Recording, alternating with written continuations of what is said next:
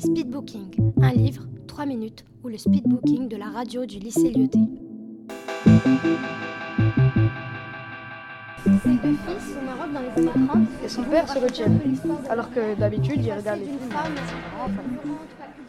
C'était sur la Seconde Guerre mondiale. Mais euh, ça se passe pendant la, juste après la Seconde. Avoir du nez, c'est être capable de dénicher cette lecture qui nous conviendra le mieux. Et le parfum de Patrick Susskind fut alors un de ces livres à la fragment subtil et pourtant si riche qui captiva mon attention.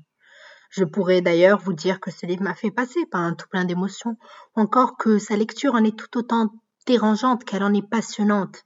Mais avant de vous en faire les éloges, laissez-moi vous faire un court résumé. Nous sommes plongés en France au XVIIIe siècle et nous suivons Jean-Baptiste Grenouille qui, sans parents et sans racines, grandit dans un orphelinat avec comme seul repère son odorat surdéveloppé. Au cours des années, cette passion de la découverte aux nouvelles odeurs en devient une obsession, une sorte de quête, une quête au parfum ultime.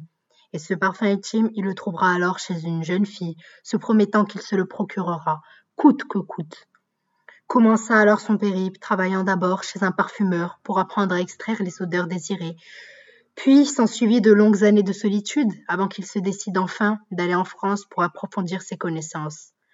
À partir de là, son obsession lui fera vivre bien des expériences qui ont d'ailleurs alimenté sa folie, mais pas que. Je voudrais revenir sur plusieurs choses dans ce roman qui ont attiré mon attention.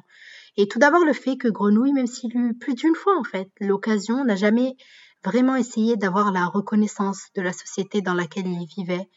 Et d'ailleurs, bien au contraire, comme lorsqu'il dit, et je cite, Ce qu'il ressentait le plus comme une libération, c'était l'éloignement des hommes.